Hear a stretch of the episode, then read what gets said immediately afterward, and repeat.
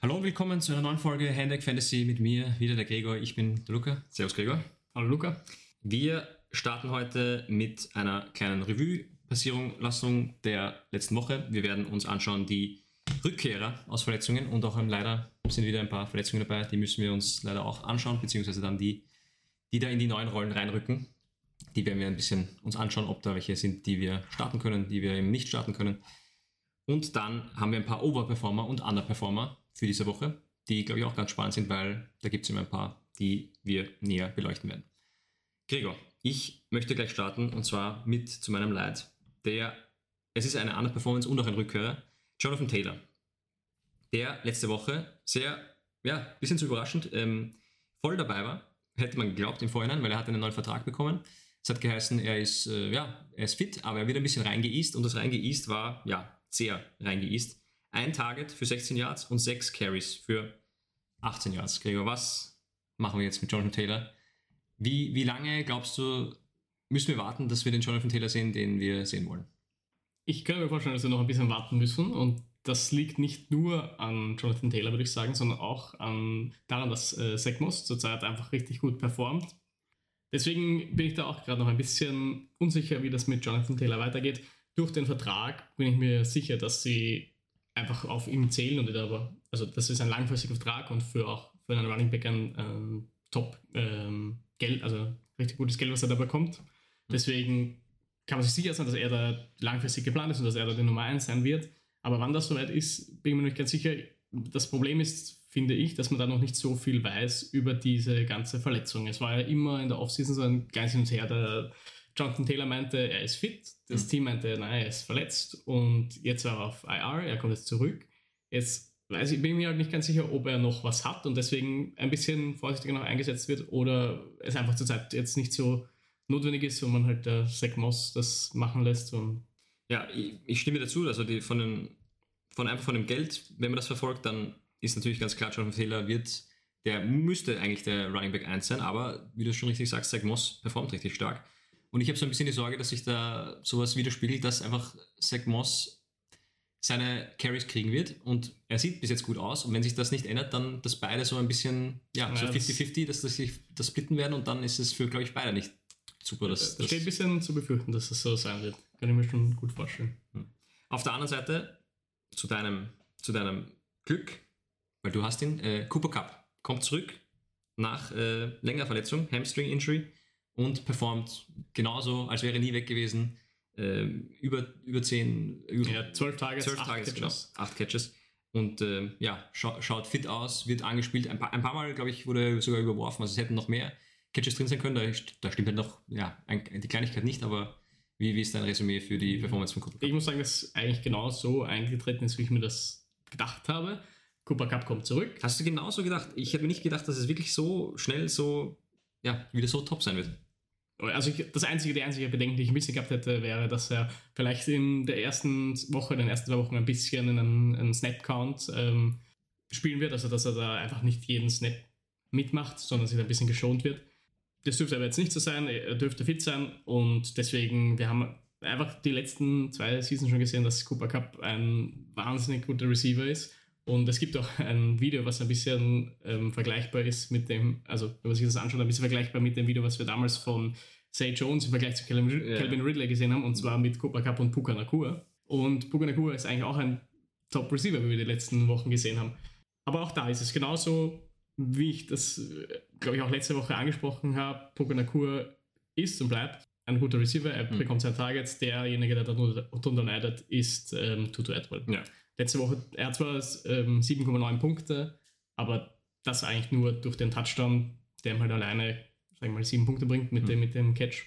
Sonst halt von ihm eigentlich nichts gekommen.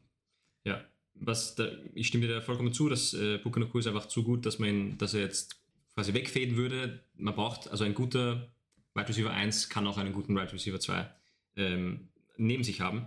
Ja, für mich ist es doch schon sehr überraschend, dass es wirklich so schnell ging. Ich meine, es war auch vom auf dem Papier war es ein gutes Matchup. Die Philly Defense, vor allem in der Secondary, immer noch angeschlagen. Es kommen zwei gute Matchups gegen Arizona und Pittsburgh. Also es, wenn, wenn es jemals ein, ja, äh, Fragen gab, ob Cooper Cup das weitermachen kann, in den nächsten zwei Wochen auf jeden Fall und dann in Woche 8 gegen die Dallas Cowboys, die jetzt auch nicht super ausgesehen haben gegen San Francisco, ja, wird es so weitergehen, er wird topfit sein und Ja. Vor allem muss man sagen, ich weiß nicht, ob du das Spiel gesehen hast, aber es waren echt, also acht Targets und sechs Receptions waren, glaube ich, alleine schon fast im ersten Viertel, vielleicht was die erste Hälfte, aber dann Ja. äh, der erste Teil des zweiten Viertels. Ja, was mich da ein bisschen wundert, warum dann, warum es dann so runtergegangen ist. Dann ist eigentlich viel Richtung Buccaneer gegangen. das, das nehme ich jetzt an, dass das einfach so Game, äh, dass der Game Speed einfach noch nicht so da ist, dass er einfach von Anfang an, ja, dann, dann vielleicht ein bisschen die Puste raus, weil man auch schaut, ja, es geht gut, es läuft gut, äh, ja, ein bisschen rausnehmen, ein bisschen weniger anspielen, Bukunoku auch seine Targets bekommen und ja, man hat gesehen, es geht eben beides. Ähm, ich glaube, das ist auch gut für die, für die Coaches zu sehen, dass, dass beide nebeneinander top sind und dass sie, ja, beide eine Rolle haben werden. Ist gut zu wissen. Gehen wir weiter zu leider den ähm, Ausfällen für diese Woche. Da hast du dir, glaube ich, die wichtigsten rausgeschrieben. Ja, reden wir ein bisschen drüber. Leider auch zu, unserem, äh, zu unserer Trauer, dass da Spieler länger ausfallen. Genau, also Verletzungen ist natürlich nie schön. Ähm, und ich habe da zwei in meinem, also eins in meinem Redraft-Team, eine Verletzungsbezeichnung von Devon Achen. Hm. Er hat top ausgesehen, ähm, aber Wenn- ja, wenn- so wenn- schnell kann es gehen. Er ist äh, jetzt auf jeden Fall, also das heißt mal einige Wochen, er ist noch, glaube ich, noch nicht auf IR gesetzt. Aber das kann jederzeit passieren. Ich denke, es wird auch passieren, dass, dass er das sich da zumindest erholen kann. Und man weiß ja auch nicht so genau, wie es jetzt ganz genau ausschaut, ob er dann überhaupt nach vier, fünf Wochen zurück ist Hm. oder nicht, oder ob er dann doch die Saison ausfällt. Das tut, das tut, die Verletzung von ihm tut meiner Meinung nach doppelt weh, weil es ja irgendwie so die Sache war, wie, wie kann, jetzt zwei Spiele waren richtig stark. Ein drittes Spiel vielleicht, wann, wann kommt ihm dieser Moment, wo er ein bisschen, äh, ja, runtergedrosselt wird, doch nicht so viele Yards laufen kann, wie er gelaufen ist in der Vergangenheit, aber ja, der Devon Achan schaut aus wie ein richtiger Superstar, richtig, richtig stark. Und nur die Verletzung anscheinend kann ihn, ähm, ja, zum Leidwesen aller Coaches, die ihn haben, äh, ver ver verzögern, ja, dass das halt noch weiter so Ja. gut spielt. Für, dafür für Coaches von Mostert und auch von äh, Jeff Wilson Jr. wahrscheinlich eine ganz gute Nachricht. Ich bin mir relativ sicher, dass das wieder ein Split Backfield zwischen den beiden wird. Und Mostert hat es auch gut gemacht, deswegen weiß ich, bin mir gar nicht so sicher, ob das jetzt so wie letzte Saison ist, dass dann Jeff Wilson die größere Rolle übernehmen wird. Ich glaube, dass das eben so wird, dass beide in Ordnung punkten werden und einer von beiden richtig gut jede Woche, aber Mhm. du weißt halt nicht Man wer. weiß nie, wer, ja. Ich, ich bin da, ich gehe da mit dir mit, dass, dass beide ähm, ihre Rolle haben werden, aber ja, dass, dass eben nicht, dass man nicht hera immer herausfordern, ja, hera- bevor sagen kann, was wer da der Wichtigere ist. Ja, gehen wir weiter zu wahrscheinlich einer ja, noch schlimmeren, vielleicht äh, zu noch schlimmeren Ausfall. Ähm, Star Wide Receiver Justin Jefferson ist, glaube ich, noch nicht auf IR, aber es ist ziemlich sicher, dass er auf jeden Fall nach auf die ähm, Injury Reserve Liste schon gesetzt wird. Zumindest war das, ähm, ja, man hat es gesehen beim Spiel. Er ist auf der Sideline gesessen mit Handtuch über den Kopf. Und da, da weiß man bei einem Spiel, wo, wo sie eben, wo es ein knapper Unterschied war im Spiel, wenn da Justin Jefferson wirklich nicht reinkommt, dann ist er wirklich verletzt. Und das ist doppelt weh. Aber für die anderen Receiver dahinter wahrscheinlich eine Chance, dass sie jetzt performen können. Genau. Mit, mit, dass sie diesen äh, Void füllen müssen. Ich würde auch, also auf jeden Fall, wenn äh, irgendwie noch einer von ähm, den beiden Receivern von Jordan Edison oder KJ Osborne verfügbar ist am äh, Waiver oder am, am Free Agency Markt, den würde ich auf jeden Fall holen und auch in der nächsten Woche starten. Das, äh, dazu kommen wir, glaube ich, dann eh nochmal in der Start-Sit-Episode. Hm.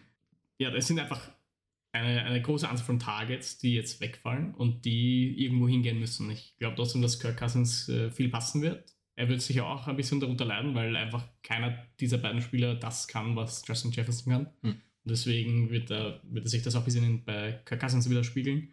Aber für die beiden Receiver, für Fantasy natürlich, ähm, also bessere Ausgangssituation. Gehen wir weiter zu einem weiteren Running Back Ausfall. Ähm, Khalil Herbert von den Chicago Bears, Running Back, fällt äh, längere Zeit aus mit einem High Ankle Sprain. Und jetzt ist natürlich die Frage, wer hinter ihm, glaubst du, Gregor, wird da das, das übernehmen? Wird es ein Split werden? Wird Roshan Johnson, der Rookie, der ziemlich gut ausgesehen hat, der aber letzte Woche auch mit einem ähm, mit einer Concussion zumindest aus dem Spiel rausgegangen ist, noch nicht fix, ob er zurückkommen kann diese Woche. Wenn nicht, dann wird Deontay Foreman das übernehmen. Aber was ist deine Meinung? Wer, wer wird das? Kann man das jetzt schon sagen überhaupt? Oder was ist, was ist einfach deine Kann man, sicher Einschätzung? nicht, kann man nicht, sich- sicher nicht hundertprozentig sagen. Ich glaube, dass es ein Split weiterhin sein wird zwischen den beiden. Aber ich kann mir fast vorstellen, dass ähm, Foreman da die größere Rolle übernehmen wird. weil er das einfach schon die letzten Saison auch gezeigt hat, wo er auch als Backup Running Back agiert hat und da dann diese Workload auch übernehmen konnte und er das auch, also er auch damit umgehen kann. Und bei Roshan Johnston ist einfach so, kann ich mir vorstellen, dass man den so ein bisschen eben erst ranführen möchte. Hat man auch eben in den letzten Spielen gesehen. Wir haben, glaube, das meiste war acht Attempts in, gegen Kansas City in, in Woche drei. Aber sonst ist noch nicht extrem viel im, im Spiel eingebracht und das kann ich mir vorstellen, dass man den weiterhin ein bisschen ruhiger aufbauen möchte, gerade weil er jetzt auch so ein bisschen verletzt ist und äh, also vielleicht nicht ganz so ausschaut, wie, hm. wie man sich das erwartet hat. Ich bin der Meinung, dass ähm, sollte Roshan Johnson aus dem Concussion-Protokoll rauskommen und starten können, ich glaube dass, dass er da die Chance kriegt. Ich glaube, dass die Autoformen und er die Chance kriegen werden, aber ja, die haben ihn ja nicht umsonst gedraftet und auch kein, es war kein, äh, es war kein mega hoher Pick, aber es war auch nicht ähm, so ein letzter. Sie haben schon für den, sie haben den bewusst geholt und ich, es hängt viel davon ab, glaube ich. Wenn, wenn die Autoformen das ganze Backfield kriegt und gegen die Vikings okay performt. Kann sein, dass es schwieriger wird, dass sich Roshan Johnson das mehr erarbeiten muss, aber ich glaube, dass er, sollte er fit sein, wird er den Start bekommen. Und ich bin von seinem Talent so überzeugt, dass, äh, dass ich glaube, dass er ja, zu Recht das bekommt und dann sich auch einen, die größere Rolle erarbeiten kann. Es ist ja natürlich eine Möglichkeit, aber leider ist das Spiel nicht immer genauso, wie das der Draft natürlich, oder so vorhersagt. Weil da kann man genauso sagen, warum hat er dann die, die Rolle nicht schon vor Khalil Herbert bekommen, warum anderes Thema, ähm, Jamir Gibbs da nicht mehr bekommt und so. Also das, ja, das muss nicht immer. Du, du, also, du wirst mit validen Argument, Argumenten um dich, weil das ist wirklich das Totschlagargument wahrscheinlich. Aber ja, also ich bin, ich bin, ich, ich, ich gehe davon aus, dass wenn er, wenn er spielen kann, dass er die, den, den Start bekommt. Ich, ich hoffe dann, dass er viel daraus macht. Wir werden einfach sehen, wie, wie es dann aussieht. Nächste Woche werden wir über darüber reden, wer da jetzt mehr Punkte gemacht hat, wer mehr Attempts hat. Ich und bin dann gespannt, schauen, wer, wer Gehen wir weiter zum einen gibt es noch einen wichtigen Ausfall. Ich habe ihn jetzt nicht am Schirm. Der, okay, äh, James Conner. Hm, genau.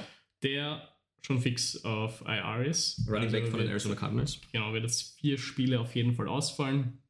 Ähm, da ist es nicht ganz so klar, wie.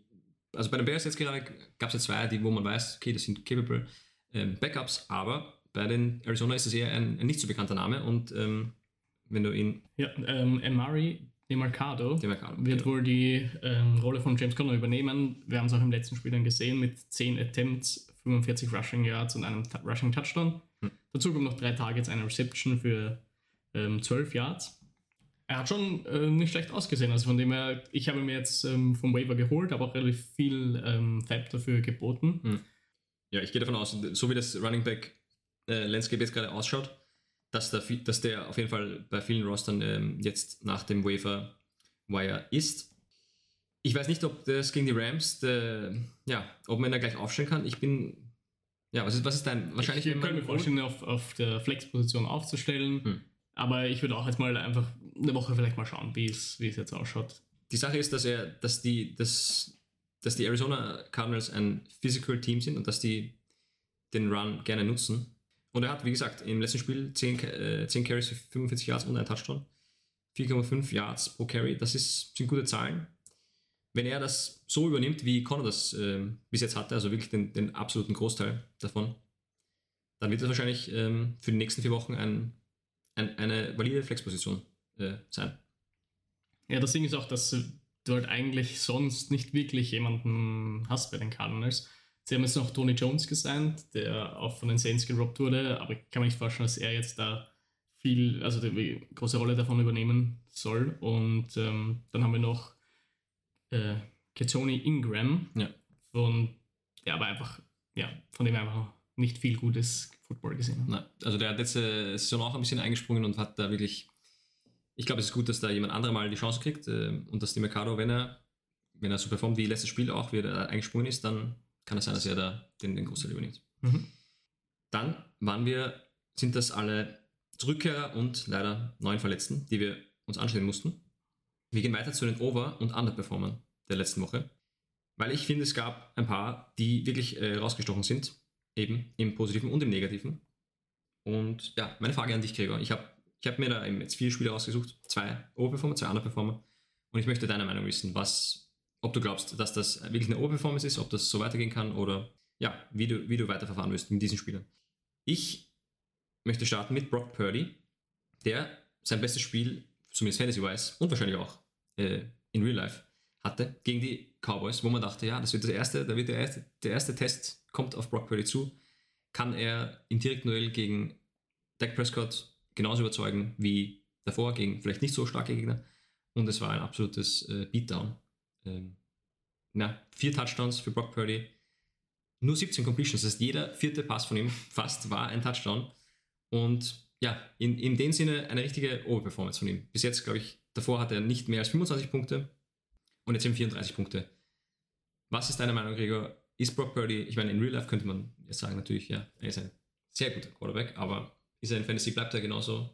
Können wir weiter auf, mit sowas rechnen oder ist das wirklich die absolute Ausreißer-Performance und geht er noch im, ja, im Rest Also der Saison zurück auf diese 20, 25 Punkte? Jetzt auf äh, Real Life NFL gesehen, ist es für mich ein Spiel, wo ich sage, dass es jetzt nicht mehr, dass, also dieses Argument, dass es einfach eine, eine gute Offense ist und dass es einfach ein gutes Team ist, Hm. das äh, ist einfach jetzt, würde ich sagen. Dass quasi die Spiele um ihn herum besser sind Genau. als er und deswegen Und schaut er so deswegen aus. schaut er so gut aus. Glaube ich, dass man das jetzt verwerfen kann. Ja. Er ist ein Top-Quarterback. Mehr würde ich dazu eigentlich nicht sagen. Also gegen Dallas, äh, gegen eine so starke Defense auch so ein Spiel hinzulegen. Und du hast einfach gesehen, er hat jeden Pass, also natürlich nicht jeden angebracht, aber er hat wirklich fast jeden Pass angebracht und äh, Die wichtigen, immer- die er musste, genau. die sind angekommen. Und ja. er hat immer gesehen, wo ist jemand frei. Also er sieht einfach, also er kann das Spiel extrem gut lesen. Er hat jetzt nicht diese komplett äh, verrückten Plays, die man sich vielleicht, keine Ahnung, von einem Patrick Mahomes hin und wieder, also die man da hin und wieder sieht, wo Mhm. der von fünf Leuten bedrängt, halb im Fallen noch einen Pass rauswirft. Äh, aber er spielt einfach komplett solide sein Spiel und macht das ausgezeichnet. Keine für- Interception auch noch in diesem Jahr. Das auch noch für, für Fantasy ist natürlich, was jetzt hier ja die Punkte hochreißt, sind diese vier Passing-Touchdowns. Hm. Und die werden wir, glaube ich, nicht jede Woche haben, weil einfach McCaffrey da ein Riesenfaktor ist und einfach auch da viele Touchdowns an McCaffrey gehen. Ich habe es jetzt nicht genau im Kopf, ob er ähm, jetzt äh, letzte Woche einen Touchdown gemacht hat. Ich schaue jetzt Christian McCaffrey, nein, war, war richtig ähm, ja, aus dem Spiel genommen. Das war eines der wenigen Sachen, die Dallas im Griff hatte. Christian McCaffrey mit keinem tollen Spiel in Real Life. Ein, ein Rushing Touchdown. Ein Rushing Touchdown. Aber sonst ähm, eigentlich nicht viel, viel gemacht. Ja. Ja, und ja, von dem her Brock Purdy musste es übernehmen und konnte es übernehmen. Das ist eben die Sache. Wie oft wird er das übernehmen müssen? Ich, ich gehe da auch mit dir, das leider, weil ich habe ihn in, meinem, äh, in meiner Reserve Liga. Ich glaube auch nicht, dass ich jetzt jede Woche mit sowas rechnen kann. Also ja, ich glaube, dass, dass, dass einfach die, der Standard wird sein, seine zwei Touchdowns, seine 20 bis ja, 22 Completions. Und ja, ich glaube, dass, dass äh, Brock Purdy einfach nicht immer so spielen muss. Die, die San Francisco 49ers sind stark genug, dass sie gegen andere Gegner nicht, nicht so etwas brauchen, dass der Christian McCaffrey das Spiel übernimmt oder die Defense das Spiel übernimmt. Das, ja. Aber ich finde es trotzdem gut zu sehen. Also wir haben damals, wie du für Property getradet hast, glaube ich, drüber gesprochen, Hm. wo ich gemeint habe, dass du in meiner Meinung nach jede Woche starten kannst, dass er dir irgendwas zwischen 15 und 25 Punkten bringen wird und du zufrieden sein wirst. Aber es ist auch gut zu sehen, dass er nicht nur das kann, sondern auch mal wirklich ein Ausreißerspiel nach oben haben kann. Und da eben, dass du wirklich jede Woche reinstellen kannst für deine sicheren Punkte, aber auch mit der Möglichkeit, dann noch mehr zu bekommen. Dann würde ich meinen zweiten Oberperformer der Woche geben, wo es, glaube ich, ein bisschen schwieriger ist zu sagen, ähm, wie das weitergehen wird, vor allem weil da ähm, Konkurrenz zurückkommt, nächste Woche, möglicherweise schon. Ähm, Wide Receiver George Pickens, der ein richtig gutes Spiel äh, hatte, den Game Winner gescored hat.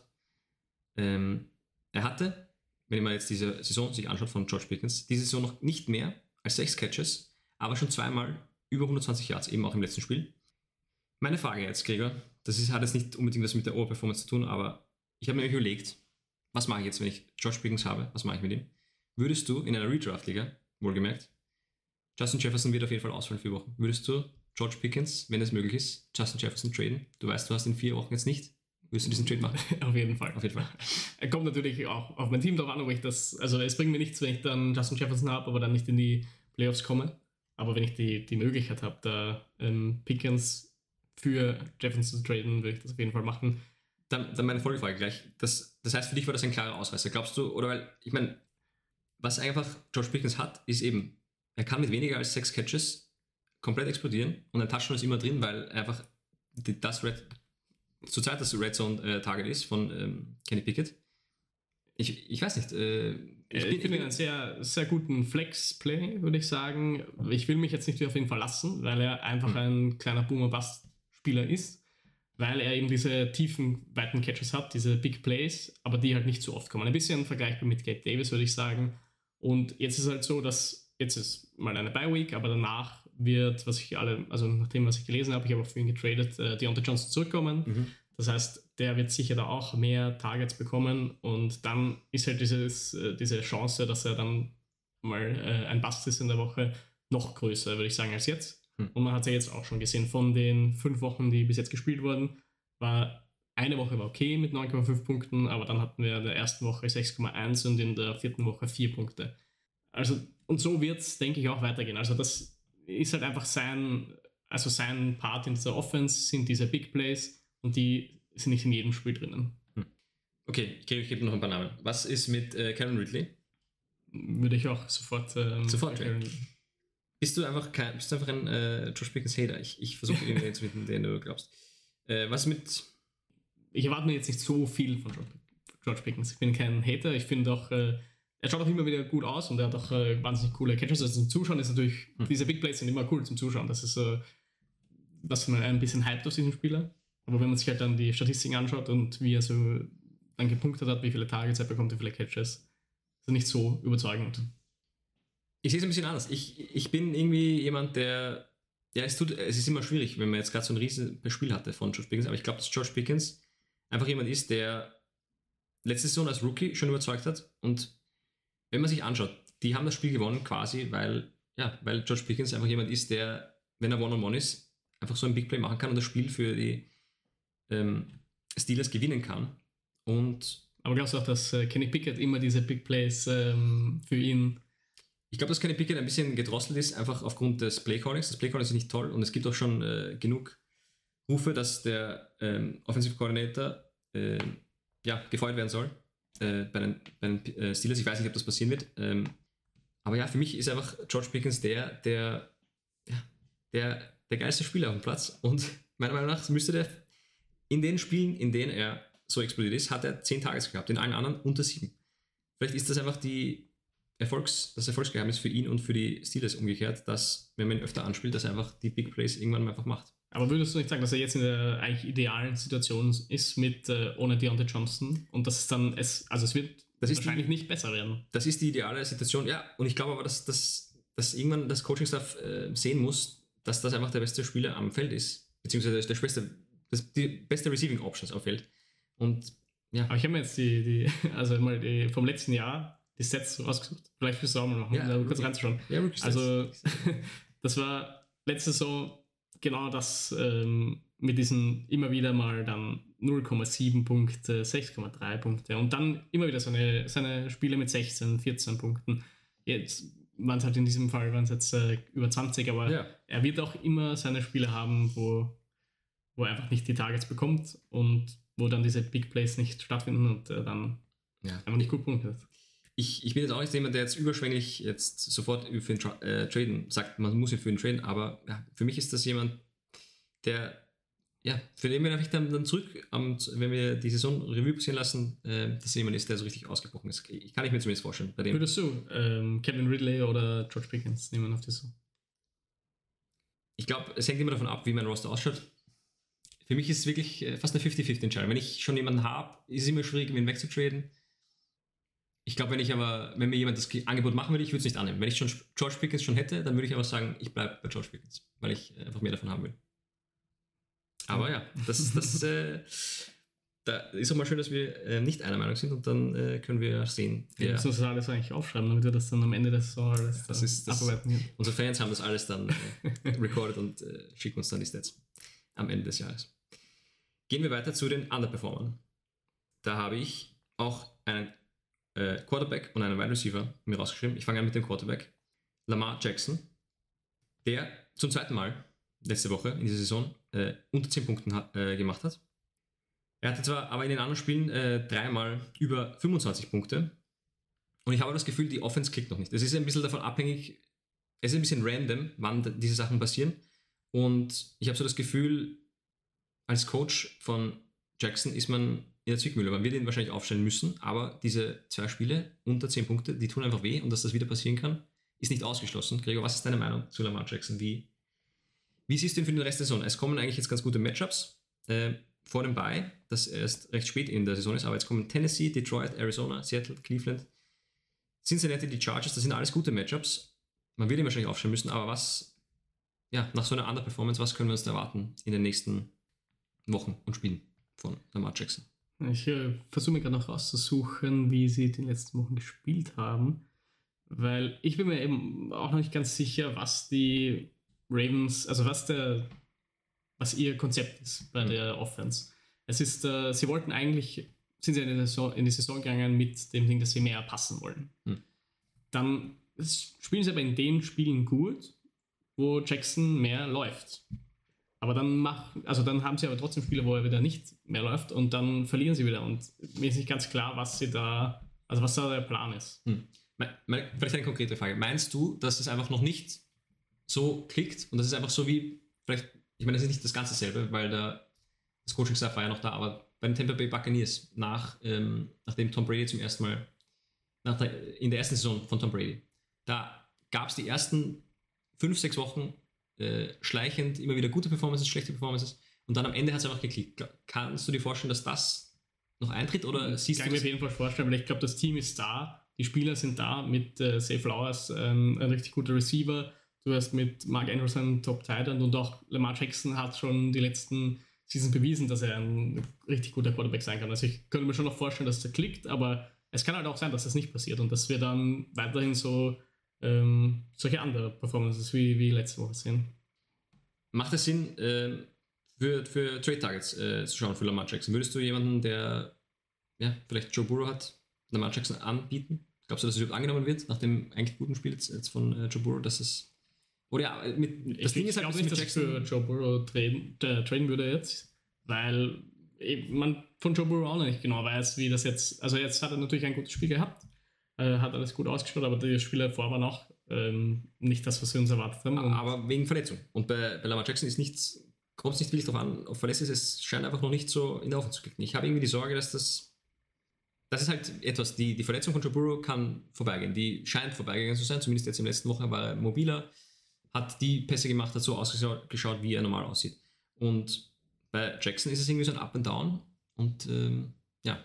Ja, ich bin, ich glaube einfach an Jackson, deswegen für mich, ich würde bei Jackson bleiben. Jetzt, wenn ich jetzt die Wahl, also wenn ich mir jetzt einen aussuchen könnte, ist es schwierig. Das ist wirklich ganz knapp zwischen den beiden, würde ich sagen. Stellst du nächste Woche Lamar Jackson oder Justin Fields auf? Asking for a friend. Kurz die, die, die Matchups anschauen. Gegen, der und gegen wen spielt äh, Burrow? Äh, Fields und ich habe mit Justin Fields und. Äh, Entschuldigung, äh, zwischen Justin Fields. Ähm, da würde ich nächste Woche. gegen Minnesota, Justin Fields und ähm, Jackson gegen Tennessee. Ich würde, glaube ich, Fields aufstellen. Ich würde einfach den aktuellen Hype da mitnehmen mit seinen 33 und 40 Punkten. Dann danke für den Tipp, Gregor. Das werde ich genauso machen in meiner Dynasty-Liga. Gehen um dass ich andersrum mehr, mehr ärgern würde. Ja.